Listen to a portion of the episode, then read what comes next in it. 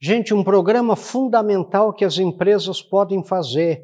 Empresas, clubes de serviço, organizações, sindicatos, fundações, como a nossa faz, que é um programa de ensinar as pessoas a bater mesmo a lavar as mãos. Estudos têm comprovado que o simples hábito de lavar bem as mãos né, tem evitado infecções hospitalares, transmissão né, é, de, é, na, em termos de endemias e epidemias, o hábito de lavar as mãos não pode ficar esquecido com o fim da pandemia. Nós temos que educar os nossos colaboradores, colegas, a lavar bem as mãos. E aí sim, com esse hábito simples, nós vamos ter uma melhora muito grande, sabe, na saúde do Brasil. Pense nisso.